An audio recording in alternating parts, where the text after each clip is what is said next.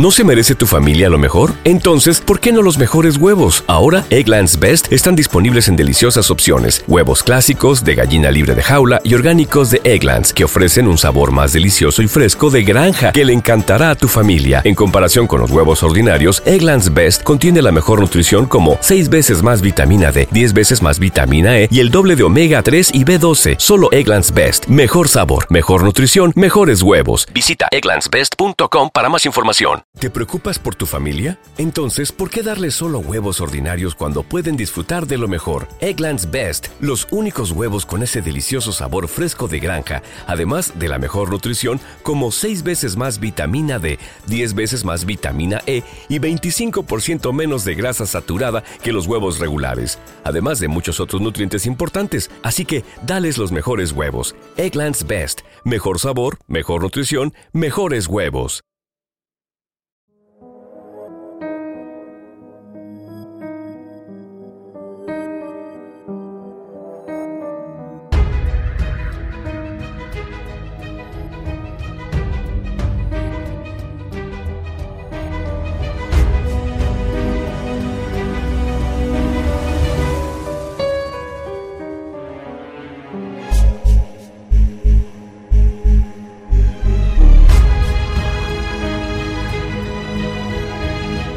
El Conde de Montecristo, de Alexandre Dumas.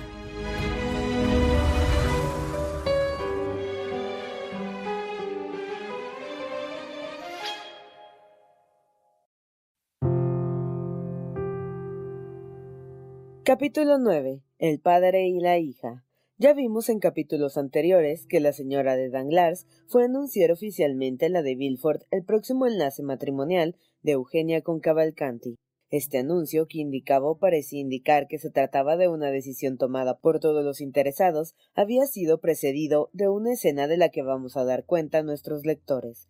Y retrocediendo un poco, volvamos a la mañana misma de aquel día de grandes desastres, al hermoso salón dorado que ya conocemos y que era el orgullo de su propietario, el barón Danglars, en aquel salón, hacia las diez de la mañana, se paseaba el banquero, pensativo y visiblemente inquieto, mirando a todas las puertas y deteniéndose al menor ruido, apurada ya la paciencia, llamó a un criado. Esteban, le dijo, vea por qué la señorita Eugenia me ha rogado la espera en el salón y cuál es la causa de su tardanza. Con esto se mitigó un poco su mal humor y recobró en parte su tranquilidad. Al despertarse, la señorita Danglars había hecho pedir a su padre una entrevista, para lo cual había señalado el Salón Dorado. La singularidad de aquel paso y su carácter oficial sobre todo habían sorprendido al banquero, que desde luego accedió a los deseos de su hija y llegó el primero al salón. Esteban volvió de cumplir su encargo. La doncella de la señorita, dijo, me ha encargado diga al señor que la señorita está en el tocador y no tardará en venir. Danglars hizo una señal con la cabeza que indicaba que estaba satisfecho, para con el mundo y aun con sus criados, Danglars afectaba ser el buen hombre y el padre débil. Era un papel que representaba en la comedia de su popularidad, una fisonomía que había adoptado por conveniencia. Preciso es decir que en la intimidad de la familia el hombre débil desaparecía para dar lugar al marido brutal y al padre absoluto. ¿Por qué diantre esa loca que quiere hablarme, según dice? murmuraba Danglars. No viene a mi despacho y sobre todo, ¿por qué quiere hablarme? Por la vigésima vez se presentaba a su imaginación aquella idea, cuando se abrió la puerta y apareció Eugenia con un traje de raso negro, sin adornos en la cabeza y con los guantes puestos, como si se tratase de ir a sentarse en una butaca del teatro italiano. ¿Y bien, Eugenia? ¿Qué hay? dijo el padre. ¿Y por qué esta entrevista en el salón cuando podríamos hablar en mi despacho? Tiene razón, señor, respondió Eugenia, haciendo señal a su padre que podía sentarse y acaba de hacerme dos preguntas, que resumen toda la conversación que vamos a tener.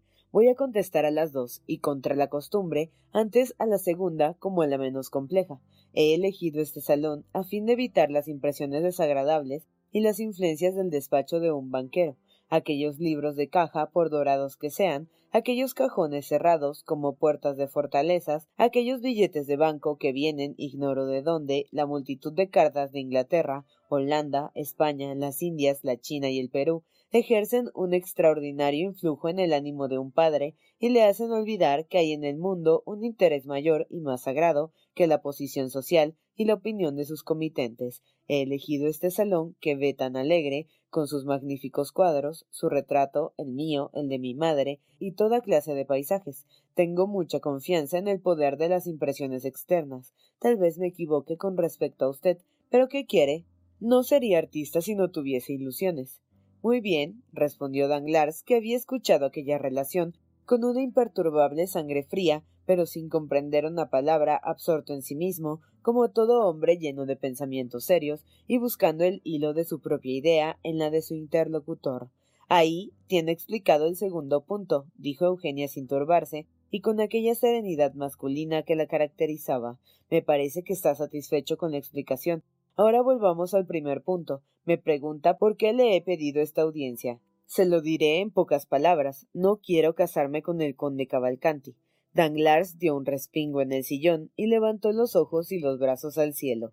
Oh, Dios mío, sí, señor, continuó Eugenia con la misma calma. Se admira, bien lo veo, porque desde que se planeó este asunto no he manifestado la más pequeña oposición, porque estaba determinada, al llegar la hora, a oponer francamente a las personas que no me han consultado y a las cosas que me desagradan una voluntad firme y absoluta. Esta vez la tranquilidad la posibilidad, como dicen los filósofos, tenía otro origen, hija sumisa y obediente, y una ligera sonrisa asomó a los sonrosados labios de la joven. Quería acostumbrarme a la obediencia.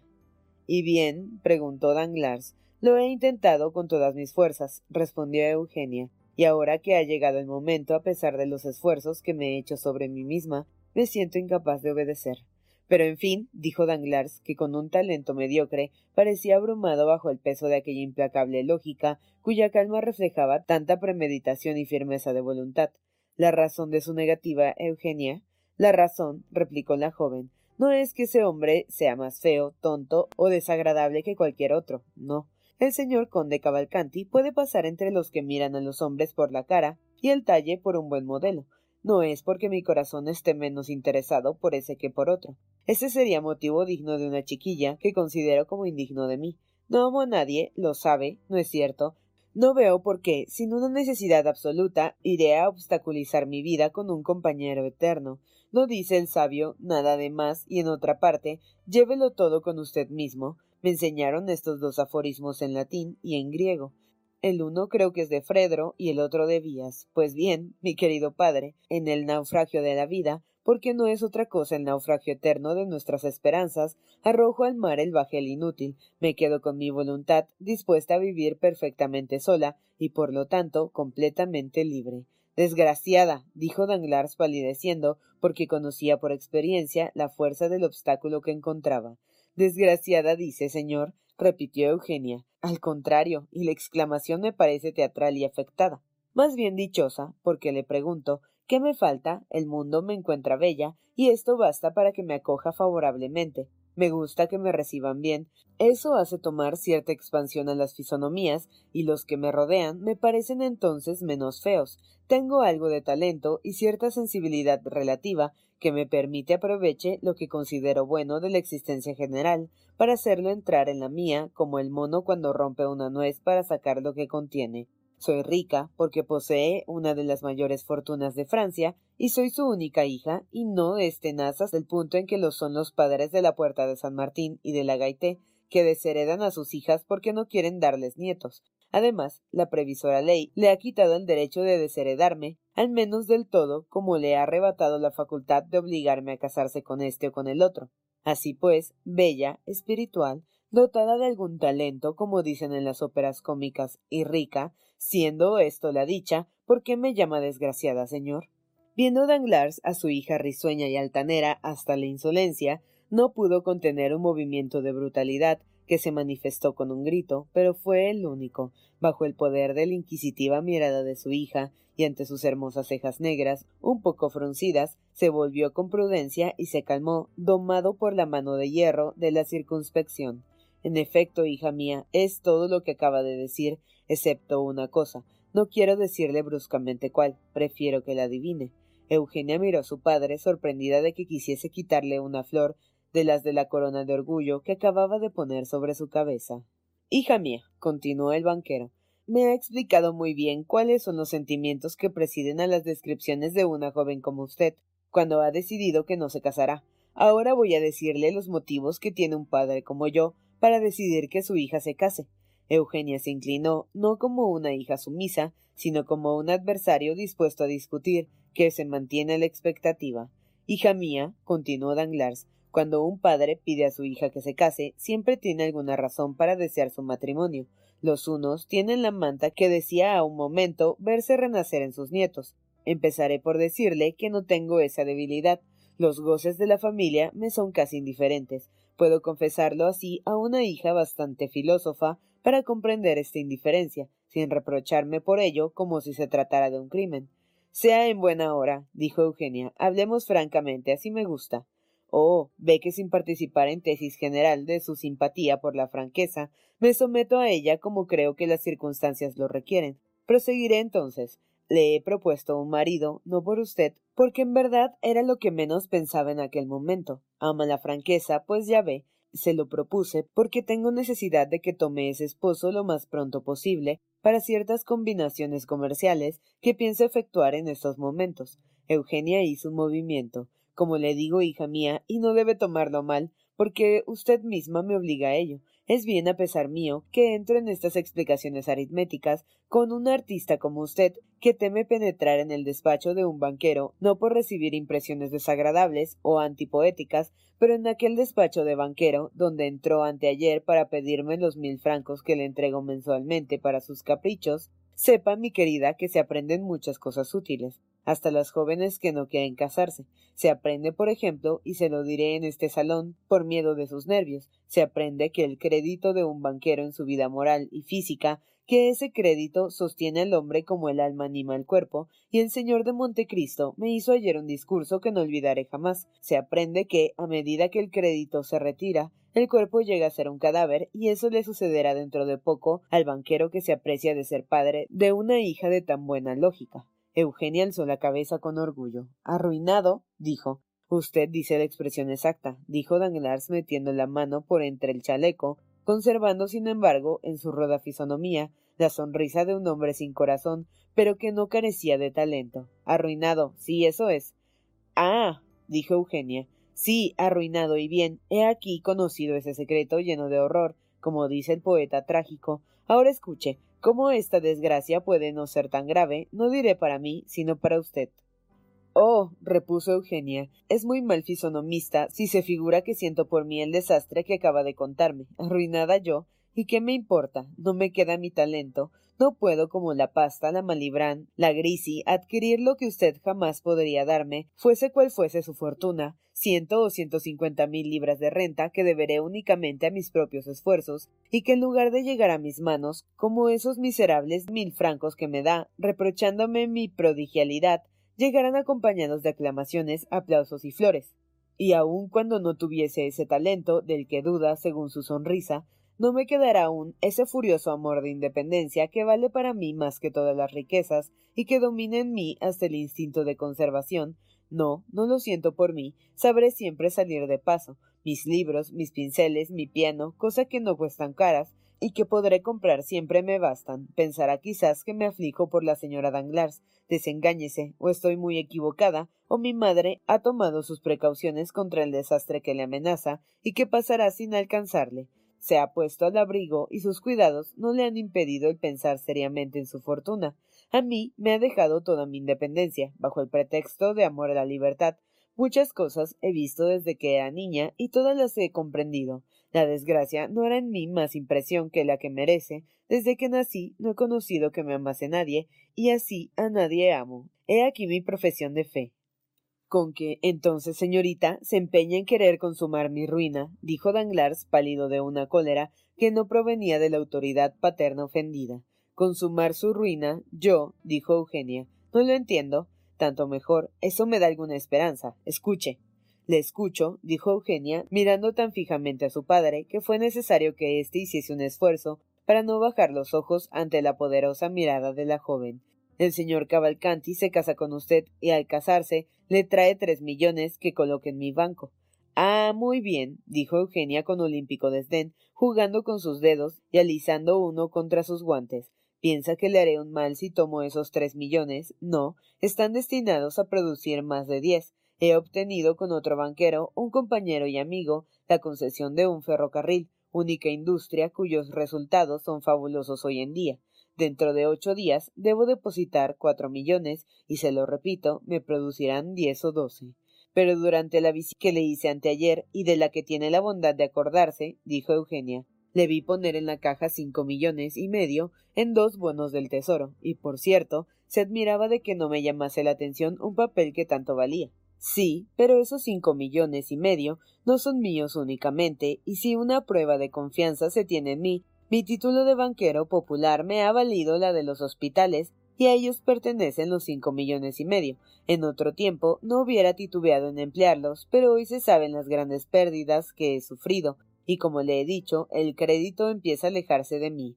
De un momento a otro puede la Administración reclamar este depósito, y si lo he empleado, me veo en el caso de hacer una bancarrota vergonzosa. Yo desprecio las bancarrotas, créalo, pero no las que enriquecen, sino las que arruinan. Si se casa con Cavalcanti y tomo los tres millones de dote, o sea, al menos se cree que voy a tomarlos, mi crédito se restablecerá y mi fortuna, que desde hace uno o dos meses se hunde en un abismo abierto bajo mis pies por una fatalidad inconcebible, vuelve a consolidarse. ¿Me entiende? Perfectamente. Me empeña por tres millones. Cuanto mayor sea la suma, más lisonjero debe ser ello para usted, pues da una idea de su valor. Gracias. Una palabra aún. Me promete servirse de la dote que debe llevar Cavalcanti, pero sin tocar a la cantidad. No lo hago por egoísmo, sino por delicadeza. Le ayudaré a reedificar su fortuna, pero no quiero ser cómplice en la ruina de otros. Pero le digo que esos tres millones, cree salir adelante solo con el crédito y sin tocar esos tres millones. Así lo espero, pero con la condición de que el matrimonio habrá de consolidar mi crédito. Puede pagar a Cavalcanti los quinientos mil francos que me da por mi dote. Al volver de la municipalidad los tomará. Bien, ¿qué quiere decir con ese bien? Que al pedirme mi firma me deja dueña absoluta de mi persona. ¿No es eso? Exacto. Entonces, bien, como le decía, estoy pronta a casarme con Cavalcanti. Pero ¿cuáles son sus proyectos? Ah, es mi secreto. ¿Cómo podría mantenerme en superioridad sobre usted si conociendo el suyo le revelase el mío? Danglars se mordió los labios. Así pues, dijo, haga las visitas oficiales, que son absolutamente indispensables. ¿Está dispuesta? Sí. Ahora me toca decirle, bien. Y Danglars tomó la mano de su hija, que apretó entre las suyas, pero ni el padre osó decir gracias, hija mía, ni la hija tuvo una sonrisa para su padre. ¿La entrevista ha terminado? preguntó Eugenia levantándose. Danglars indicó con la cabeza que no tenía más que decir. Cinco minutos después, el piano sonaba bajo los dedos de la señorita Armilly y Eugenia entonaba la maldición de Brabancio a Desdémona. Al final entró Esteban y anunció que los caballos estaban enganchados y la baronesa esperaba. Hemos visto a las dos ir a casa de Villefort, de donde salieron a proseguir sus visitas tres días después de la escena que acabamos de referir, es decir, hacia las cinco de la tarde del día fijado para firmar el contrato de la señorita Eugenia Danglars y el conde Cavalcanti, que el banquero se empeñaba en llamar príncipe, una fresca brisa hacía mover las hojas de los árboles del jardín, que daba acceso a la casa del conde de Montecristo, y cuando éste se disponía a salir, y sus caballos le esperaban piafando, refrenados por el cochero, Sentado hacía ya un cuarto de hora en su sitio, el elegante faetón que ya conocen nuestros lectores, arrojó más bien que dejó bajar al conde de Cavalcanti tan dorado y pagado de sí mismo como si fuese a casarse con una princesa. Preguntó por la salud del conde con aquella franqueza que le era habitual, y subiendo enseguida al primer piso, se encontró con él al fin de la escalera. Al ver al joven, se detuvo Montecristo, pero Cavalcanti estaba llamando, y ya nada le detenía. Eh, buenos días, mi querido señor Montecristo, dijo el conde. Ah, exclamó éste con su voz medio burlona. Señor mío, ¿cómo está? Perfectamente, ya lo ve. Vengo a hablarle de mil cosas, pero ante todo, salía o entraba. Salía. Entonces, para no detenerle, subiré en, subiré en su carruaje y Tom no seguirá conduciendo el mío. No, dijo con una leve sonrisa de desprecio el conde, a quien no le gustaba sin duda que el joven le acompañara. No, prefiero darle audiencia aquí. Se habla mejor en un cuarto y no hay cochero que sorprenda sus palabras. El conde entró en uno de los salones del primer piso, se sentó y cruzando sus piernas hizo señas a Cavalcanti para que acercase un sillón. El joven asumió un aire risueño. Sabe, querido conde, dijo, que la ceremonia se celebra esta noche. A las nueve se firma el contrato en casa del futuro suegro. Ah, de veras, dijo Montecristo. ¿Cómo? No lo sabía. ¿No le ha prevenido el señor Danglars? Sí, recibí ayer una carta, pero me parece que no indica la hora. Es posible que se le haya olvidado. Y bien, dijo el conde, ya es dichoso, señor Cavalcanti, es una de las mejores alianzas, y además la señorita de Danglars es bonita. Sí, respondió Cavalcanti con modestia, y sobre todo es muy rica, al menos según creo. Muy rica, ¿usted lo cree? repitió el joven. Sin duda, se dice que el señor Danglars oculta por lo menos la mitad de su fortuna, y confiesa que posee de quince a veinte millones, dijo Cavalcanti, en cuyos ojos brillaba la alegría, sin contar, añadió Montecristo, que está en vísperas de entrar en una negociación ya muy usada en los Estados Unidos y en Inglaterra, pero que en Francia es completamente nueva. Sí, sí, sé de lo que quiere hablar, del camino de hierro, cuya adjudicación acaba de obtener, ¿no es eso? Exacto, ganará en ella por lo menos diez millones. Diez millones. Es magnífico, decía Cavalcanti, a quien embriagaban las palabras doradas del conde, aparte de que toda esa fortuna será suya un día, y que es justo, pues la señorita de Danglars es hija única, su fortuna al menos, su padre me lo ha dicho, es casi igual a la de su futura. Pero dejemos por un momento las cuestiones de dinero. Sabe, señor Cavalcanti, que ha conducido admirablemente este asunto. Sí, no muy mal, respondió el joven. Yo había nacido para ser diplomático. Pues bien, entrará en la diplomacia. Ya sabe que no es cosa que se aprenda. Es instintiva. Tiene interesado el corazón. En verdad lo temo, respondió el joven con tono teatral. Y le ama. Preciso es que me ame un poco cuando se casa. Sin embargo, no olvidemos una cosa esencial. ¿Cuál? Que me ha ayudado eficazmente en ese asunto. Bah. De veras lo digo. Las circunstancias. No, usted mismo. Yo, déjeme en paz, príncipe, dijo Montecristo, recalcando singularmente el título. ¿Qué he hecho yo por usted? Su nombre y su posición social no bastan. No, dijo el joven, no, y por más que diga, señor conde, yo sostendré que la posición de un hombre como usted ha hecho más que mi nombre, mi posición social y mi mérito. Se equivoca, dijo con frialdad Montecristo, que conocía la perfidia del joven y a dónde iban a parar sus palabras. Mi protección la ha adquirido merced al nombre de la influencia y fortuna de su padre. Jamás le había visto, ni a usted ni a él, y mis dos buenos amigos, Lord Wilmore y el abate Busoni, fueron los que me procuraron su conocimiento, que me ha animado no a servirle de garantía, pero sí a patrocinarle, y el nombre de su padre, tan conocido y respetado en Italia, por lo demás, yo personalmente no le conozco. Aquella calma, aquella libertad tan compleja, hicieron comprender a Cavalcanti que estaba tomado por una mano fuerte y no era fácil quebrar el lazo. Pero mi padre es dueño en realidad de esa gran fortuna, señor conde. Así parece, respondió Montecristo. ¿Sabe si ha llegado la dote que me ha prometido? He recibido carta de aviso, pero los tres millones, los tres millones están en camino, con toda probabilidad, pero los recibiré efectivamente. Me parece que hasta el presente el dinero no le ha fallado. Cavalcanti se sorprendió tanto que permaneció un momento pensativo.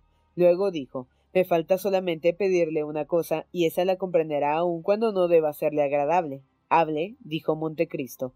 Gracias a mi posición, estoy en relaciones con muchas personas de distinción, y en la actualidad tengo una porción de amigos. Pero al casarme, como lo hago ante toda la sociedad parisiense, debo ser sostenido por un hombre ilustre, y a falta de mi padre, una mano poderosa debe conducirme al altar. Mi padre no vendrá a París, ¿verdad? Es viejo, está cubierto de llagas y sufre una agonía en un viaje. Lo comprendo y bien, vengo a pedirle una cosa. A mí, sí a usted. ¿Cuál? Dios mío, que le sustituya. Ah, mi querido joven, después de las muchas conversaciones que he tenido la dicha de tener con usted, me conoce tan mal que me pide semejante cosa. Dígame que le preste medio millón, y aunque sea un préstamo raro, se lo daré. Sepa, y me parece que ya usted lo ha dicho, que el conde de Montecristo no ha dejado de tener jamás escrúpulos, mejor las supersticiones de un hombre de Oriente en todas las cosas de este mundo. Ahora bien, yo que tengo un serrallo en el Cairo, otro en Constantinopla y otro en Esmirna, que me presida un matrimonio, no, eso no, jamás. De modo que rehúsa, claro, y aunque fuese mi hijo, aunque fuese mi hermano, rehusaría lo mismo. Ah, Dios mío, dijo Cavalcanti desorientado. ¿Cómo haré entonces? Tiene cien amigos, usted lo ha dicho. Sí, pero el que me presentó en casa de Danglars fue usted. Nada de eso, rectifiquemos los hechos. Le hice comer en mi casa un día en el que él comió también en Utol y después se presentó solo. Es muy diferente. Sí, pero ha contribuido a mi bolo. Yo, en nada, créalo, y acuérdese de lo que respondí cuando vino a rogarme que pidiese a la joven para usted. Jamás contribuyo a ningún matrimonio, es un principio del que nunca me aparto. Cavalcanti se mordió los labios, pero al fin dijo estará presente al menos. Todo París estará, desde luego, pues estaré como todo París, dijo el conde. Firmará el contrato. No veo ningún inconveniente, no llegan a tanto mis escrúpulos. En fin, puesto que no quiere concederme más, preciso me será contentarme. Pero una palabra, un conde. ¿Qué más? Un consejo. Cuidado, un consejo es más que un favor. Oh, este puede dármelo sin comprometerse. Diga, el dote de mi mujer es de quinientos mil francos. Eso es lo que me dijo el propio Danglars. Debo recibirlo o dejarlo en manos del notario. Le diré lo que sucede generalmente cuando las cosas se hacen con delicadeza. Los dos notarios quedan citados el día del contrato para el siguiente. En él cambian los dotes y se entregan mutuamente recibo. Después de celebrado el matrimonio, los ponen a su disposición como jefe de la comunidad. Es que yo, dijo el joven con cierta inquietud mal disimulada, he oído decir a mi suegro que tenía intención de colocar nuestros fondos en ese famoso negocio del camino de hierro que me hablaba hace poco.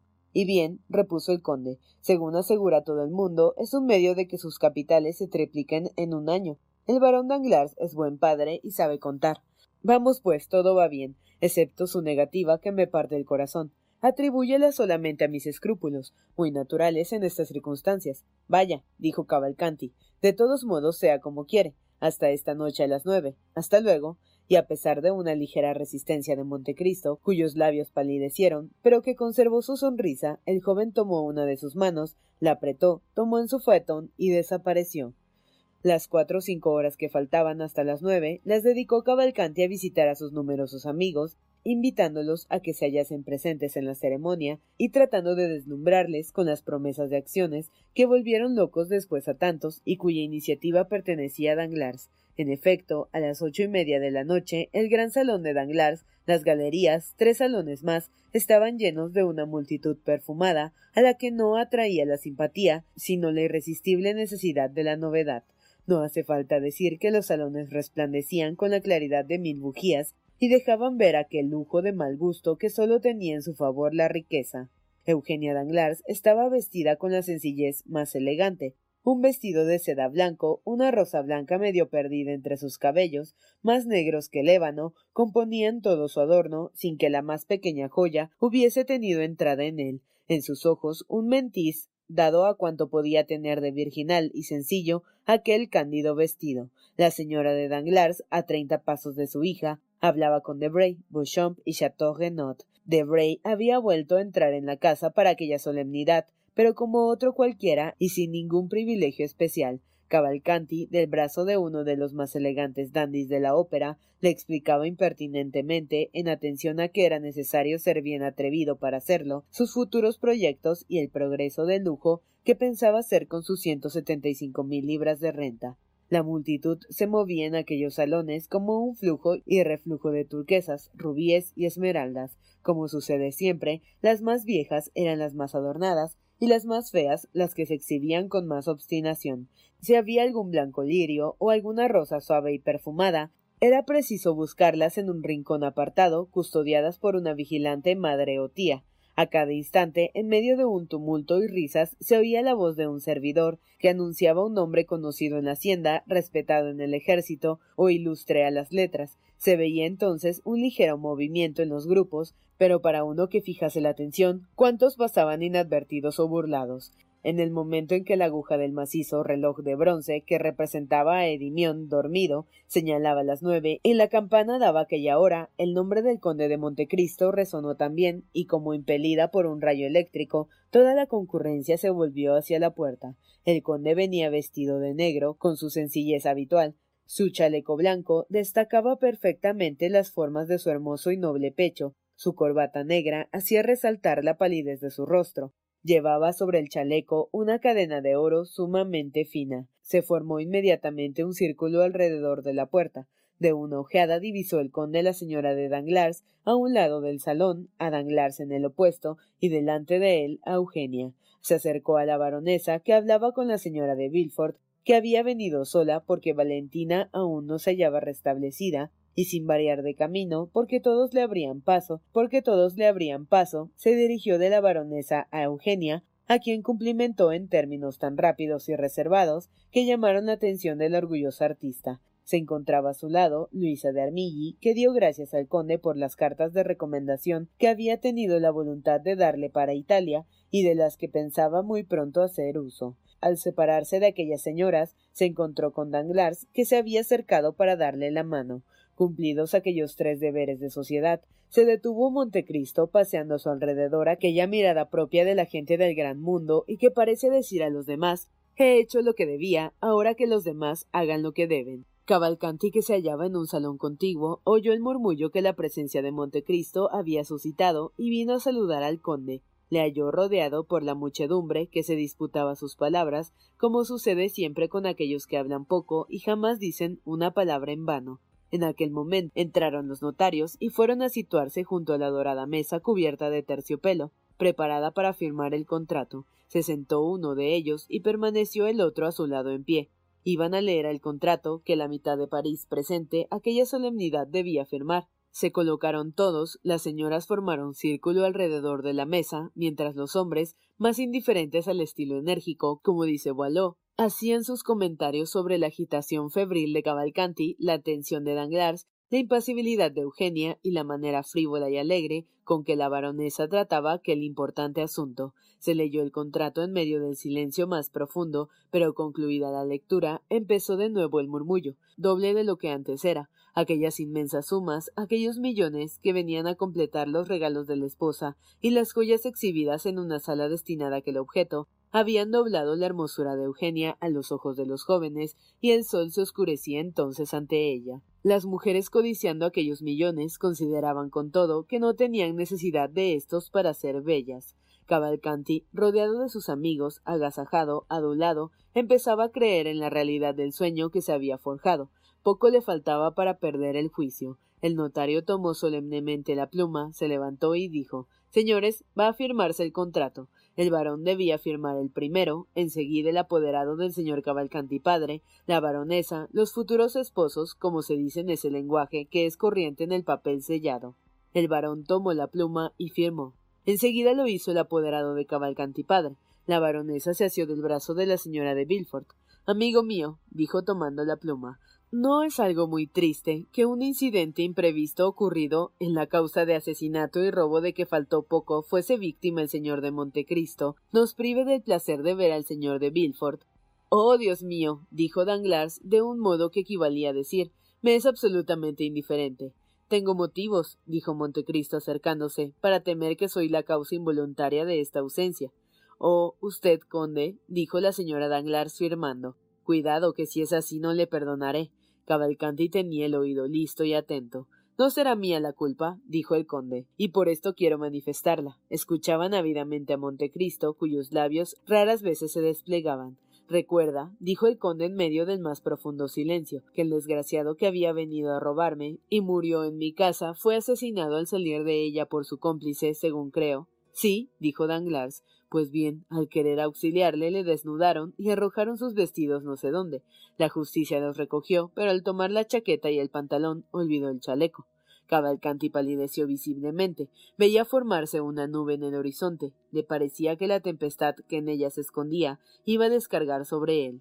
Pues bien, aquel chaleco se ha encontrado hoy, todo lleno de sangre y agujereado en el lado del corazón. Las señoras dieron un grito, dos o tres se dispusieron a desmayarse. Me lo trajeron. Nadie podía adivinar de dónde provenía aquel harapo. Solamente yo pensé que sería probablemente el chaleco de la víctima. De repente, registrando mi camarero, con repugnancia y precaución, aquella fúnebre reliquia, encontró un papel en el bolsillo y lo sacó. Era una carta dirigida a usted, varón. A mí, dijo Danglars. Oh, a usted. Llegué a leer su nombre a pesar de las manchas de sangre que tenía en el papel, respondió Montecristo en medio de la general sorpresa. Pero, preguntó la señora Danglars mirando a su marido, ¿cómo impide eso el señor de Villefort? Es muy sencillo, señora, respondió Montecristo. El chaleco y la carta constituyen lo que se llama piezas de convicción, y los he enviado al procurador del rey. Bien conoce mi querido varón que en materias criminales las vías legales son las seguras. Quizás sería una trama urdida contra usted. Cavalcanti miró fijamente a Montecristo y pasó al segundo salón.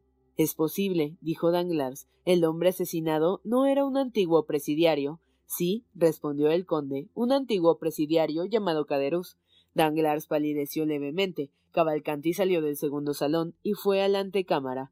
Pero firme, firme, dijo Montecristo. Veo que mis palabras han conmovido a todo el mundo. Le pido perdón, señora baronesa. ¿Y usted, señorita Danglars? La baronesa, que acababa de estampar su firma, entregó la pluma al notario. El señor príncipe de Cavalcanti, dijo el tabelión. Señor príncipe de Cavalcanti, ¿dónde está? Cavalcanti, Cavalcanti, repitieron los jóvenes que habían llegado a tal intimidad con el italiano que le llamaban por el apellido sin nombrarle por su título. Llame pues al príncipe, adviértale que le toca firmar, dijo Danglars a su criado, pero en aquel momento la multitud de amigos retrocedió espantada hacia el salón principal, como si un espantoso monstruo hubiese invadido la habitación. Había motivo para huir, espantarse y gritar. Un oficial de gendarmería colocaba a la puerta a dos gendarmes y se dirigía a Danglars precedido de un comisario de policía con su faja puesta. La señora Danglars lanzó un grito y se desmayó. Danglars, que se creía amenazado porque ciertas conciencias jamás están tranquilas, ofreció a la vista de sus convidados un rostro descompuesto por el terror. ¿Qué ocurre, caballero? preguntó Montecristo dirigiéndose al comisario. ¿Cuál de ustedes, señores? preguntó el magistrado sin responder al conde. Se llama Andrés Cavalcanti. Un grito de estupor se dejó oír por doquier. Buscaron, preguntaron. ¿Pero quién es ese Cavalcanti? inquirió Danglars casi fuera de sí. Un presidiario escapado de Tolón. ¿Y qué crimen ha cometido? Se le acusa, dijo el comisario con su voz impasible, de haber asesinado al llamado Caderuz, su antiguo compañero de cadena, en el instante en que salía de robar en la casa del señor conde de Montecristo. El conde dio una rápida ojeada alrededor. Cavalcanti había desaparecido.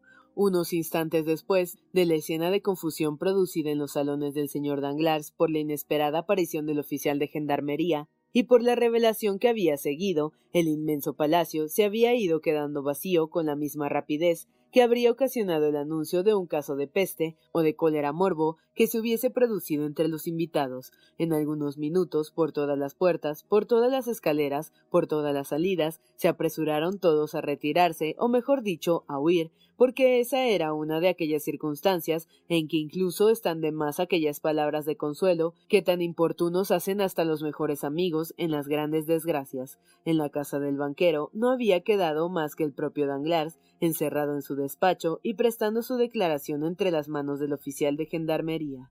La señora Danglars, aterrada en el tocador que ya conocemos, y Eugenia, que con la mirada altanera se había retirado a su cuarto, con su inseparable compañera, la señorita Luisa de Armilly. En cuanto a los numerosos criados, todavía más numerosos en esta noche que de costumbre, porque se les había agregado con motivo de la fiesta los encargados de los helados, los cocineros y los reposteros del café de París, formaban corros en las cocinas y en sus cuartos, acusando a sus amos de lo que ellos llamaban su afrenta, cuidándose muy poco del servicio, que por otra parte se encontraba naturalmente interrumpido. En medio de todas las personas a quienes hacían estremecer distintos intereses, únicamente dos merecen que nos ocupemos de ellas, Eugenia Danglars y Luisa de Armilly. Como hemos dicho, Eugenia se retiró con aire altanero, y con el paso de una reina ultrajada, seguida de su compañera, más pálida y más conmovida que ella. Al llegar a su cuarto, cerró la puerta por dentro, mientras Luisa cayó en su silla.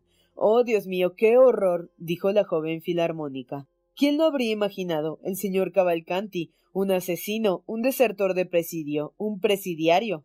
Una sonrisa irónica contrajo los labios de Eugenia. Estaba predestinada, dijo. Me escapo de un Morcerf para caer en manos de un Cavalcanti. Oh, no confundas a uno con el otro, Eugenia. Calla, todos los hombres son unos niños, y me alegro de tener motivo para hacer algo más que aborrecerlos. Ahora los desprecio. ¿Qué vamos a hacer? preguntó Luisa. ¿Qué vamos a hacer? Sí. Lo que habíamos de hacer dentro de tres días, marchar. ¿Cómo? A pesar de que no te cases, quieres. Escucha, Luisa, detesto esta vida ordenada, compasada y sujeta a reglas como nuestro papel de música. Lo que siempre he deseado, querido y ambicionado es la vida de artista, la vida libre, independiente, en que una no depende más que de sí misma y en que a nadie debe dar cuenta de sus actos. ¿Para qué me he de quedar? ¿Para qué tratar de nuevo de aquí a un mes de casarme? ¿Y con quién? ¿Con el señor de Bray? Quizá, como ya se pensó en ello. No, Luisa, no. La aventura de esta noche me servirá de pretexto. Qué fuerte y animosa eres, dijo la rubia y delicada joven a su morena compañera. ¿No me conocías aún? Vamos, veamos, Luisa, hablemos de todos nuestros asuntos. La silla de posta. Por suerte hace tres días que se ha comprado. ¿La has hecho llevar al sitio donde debemos tomarla? Sí. Nuestro pasaporte, helo aquí. Y Eugenia, con su natural aplomo, desdobló un papel impreso y leyó. El señor León de Armilly, edad veinte años, profesión artista, pelo negro, ojos negros, viaja con su hermana. Magnífico. ¿Quién te ha facilitado este pasaporte? Cuando fui a pedir al conde de Montecristo cartas para los directores de los teatros de Roma y Nápoles, le manifesté mis temores de viajar en calidad de mujer. El conde los comprendió perfectamente y se puso a mi disposición para facilitarme un pasaporte de hombre, y dos días más tarde recibí este, en el que he añadido de mi letra viaja con su hermana. Bravo. dijo Eugenia alegremente. Ya solo se trata de hacer nuestras maletas. Piénsalo bien, Eugenia. Oh, todo está reflexionado. Estoy cansada de oír hablar de fines de mes, de alza, de baja, de fondos españoles, de cuentas, etc. En lugar de todo eso, Luisa, el aire, la libertad, el canto de los pájaros, las llanuras de Lombardía, los canales de Venecia, los palacios de Roma y las playas de Nápoles. ¿Cuánto tenemos? Luisa sacó de su bolsillo una cartera que abrió y que contenía veintitrés billetes de banco. Veintitrés mil francos, dijo, y por lo menos otro tanto en perlas, diamantes y alhajas, añadió Eugenia. Somos ricas, y con cuarenta y cinco mil francos tenemos para vivir por espacio de dos años como princesas, o discretamente por espacio de cuatro. Pero antes de medio año habremos doblado nuestro capital, tú con tu música y yo con mi voz. Vamos, encárgate del dinero, que yo me encargo de las alhajas de modo que si una de las dos tuviese la desgracia de perder su tesoro, la otra conservaría el suyo. Ahora las maletas sin pérdida de tiempo. Aguarda, dijo Luisa yendo a escuchar la puerta de la señora de Danglars. ¿Qué es lo que temes? Que nos sorprendan. La puerta está cerrada. Que nos manden a abrirla. Que lo manden. No obedeceremos. Eres una verdadera amazona, Eugenia. Y las dos jóvenes se pusieron con una prodigiosa actividad a colocar en una maleta todos los objetos que creían necesidad. Cierra tú la maleta mientras yo me cambio de vestido, dijo Eugenia. Luisa apoyó sus pequeñas y hermosas manos sobre la tapa de la maleta. No puedo, dijo, no tengo bastante fuerza. Ciérrala tú.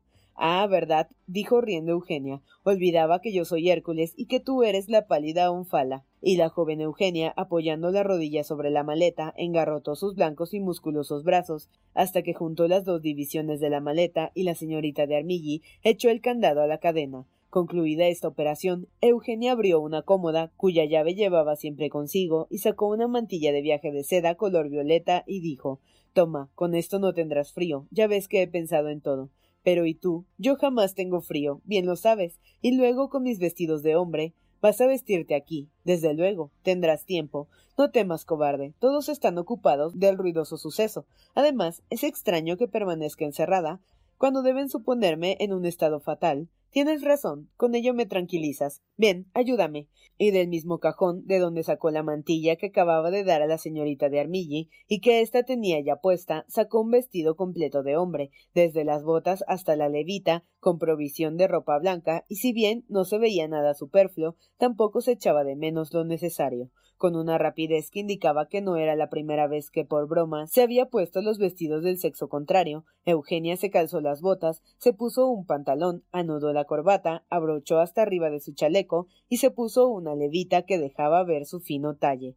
Estás muy bien, de veras muy bien, dijo Luisa contemplándola con admiración. Pero y esos hermosos cabellos negros, y esas trenzas magníficas que hacen respirar de envidia a todas las mujeres, se disimularán en un sombrero de hombre como el que veo allí. Voy a comprobarlo, respondió Eugenia, y tomando con la mano izquierda la espesa trenza que no cabía entre sus dedos, tomó con la derecha unas largas tijeras. Pronto rechinó el acero entre aquella hermosa cabellera que cayó a los pies de la joven. Cortada la trenza superior, pasó a las de las sienes, que cortó sucesivamente sin la menor señal de pesar. Sus ojos, por el contrario, brillaban con más alegría que de costumbre bajo sus negras pestañas. Oh, qué lástima de cabellos tan hermosos. ¿Y qué? No estoy cien veces mejor así, dijo Eugenia alisando sus bucles. No me encuentro más bonita. Siempre lo eres, respondió Luisa. ¿Ahora dónde vamos? A Bruselas, si te parece. Es la frontera más próxima. De allí iremos a Lieja, a Aquisgrán, subiremos al Rin hasta Estrasburgo y atravesando Suiza bajaremos a Italia por San Gotardo. ¿Te parece bien así? Sí. ¿Qué miras? Te miro. Estás adorable así. Se diría que me estás raptando. Y por Dios, tienes razón. O creo que has jurado, Eugenia. y las dos jóvenes, a las que creían anegadas en llanto, la una por sí misma y la otra por amor a su amiga, prorrumpieron en una risa estrepitosa, al mismo tiempo que hacían desaparecer las señales más visibles del desorden que naturalmente había acompañado a sus preparativos de fuga. Después apagaron las luces y con el ojo alerta y el oído atento, las dos fugitivas abrieron la puerta del tocador que daba a una escalera interior y conducía hasta el patio de entrada. Eugenia iba delante, sosteniendo con una mano la maleta que por el lazo opuesta Luisa apenas podía sostener con las dos. Estaban dando las doce y el gran patio estaba solitario. El portero velaba aún o por lo menos estaba levantado. Eugenia se acercó poco a poco y vio al suizo que dormía en su cuarto, tendido en un sillón. Se volvió a Luisa, tomó el pequeño baúl que había dejado un instante en el suelo, y las dos siguieron la sombra del muro y se dirigieron al arco de entrada. Eugenia hizo ocultar a Luisa en el ángulo de la puerta, de modo que el conserje, si despertaba, no viese más que una persona. Luego, colocándose ella en el sitio que daba de lleno el farol que alumbraba la entrada, la puerta, dijo con su bella voz de contralto, tocando el vidrio. El conserje se levantó y dio algunos pasos para reconocer al que salía, como Eugenia había previsto, y viendo un joven que golpeaba impacientemente su pantalón con el bastón, abrió al momento. Luisa se escabulló como una culebra por la puerta entreabierta y saltó fuera. Luego salió Eugenia, tranquila en apariencia, aunque es probable que su corazón latiese con más violencia que de costumbre. Pasaba un mandadero y le cargaron con el baúl, le indicaron el sitio donde debía dirigirse, calle de la Victoria número tres, y marcharon tras aquel hombre cuya compañía daba ánimo a Luisa. Eugenia era tan fuerte como Judith o Dalila. Llegaron al número indicado y Eugenia dio orden al mandadero de que dejase el baúl en el suelo. Le pagó, se retiró aquel y entonces llamó a una ventanilla. Vivía en el cuarto una costurera que estaba avisada de antemano y no se había acostado todavía. Señorita, dijo Eugenia, haga sacar por el portero mi silla de posta y envíele a buscar los caballos. Dele esos cinco francos por su trabajo. De veras, lo admiro respeto. La costurera miraba asombrada, pero como le dieron veinte luises, no hizo observación alguna. Al cuarto de hora volvió el conserje con el postillón y los caballos, que éste enganchó mientras aquel colocaba el baúl en la parte trasera. He aquí el pasaporte, dijo el postillón. ¿Qué caminos tomamos, mi joven señor? El de Fontainebleau, respondió Eugenia, con voz casi masculina. ¿Qué dices? preguntó Luisa. Les doy unas señas falsas, respondió Eugenia. Esa mujer, a quien damos veinte luises, puede vendernos por cuarenta. Al llegar a Boulevard tomaremos otra dirección.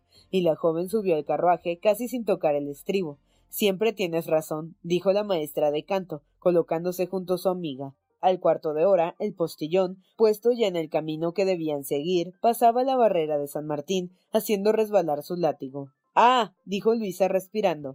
Ya estamos fuera de París.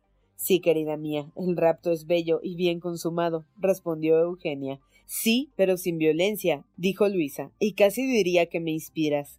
Lo haré valer como circunstancia atenuante.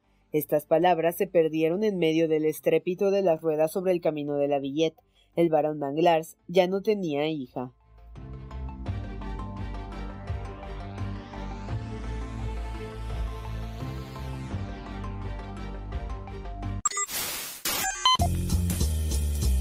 No te pierdas la continuación de esta historia. Capítulos todos los lunes, miércoles y viernes. Suscríbete. El Cuentero, con historias para tus oídos.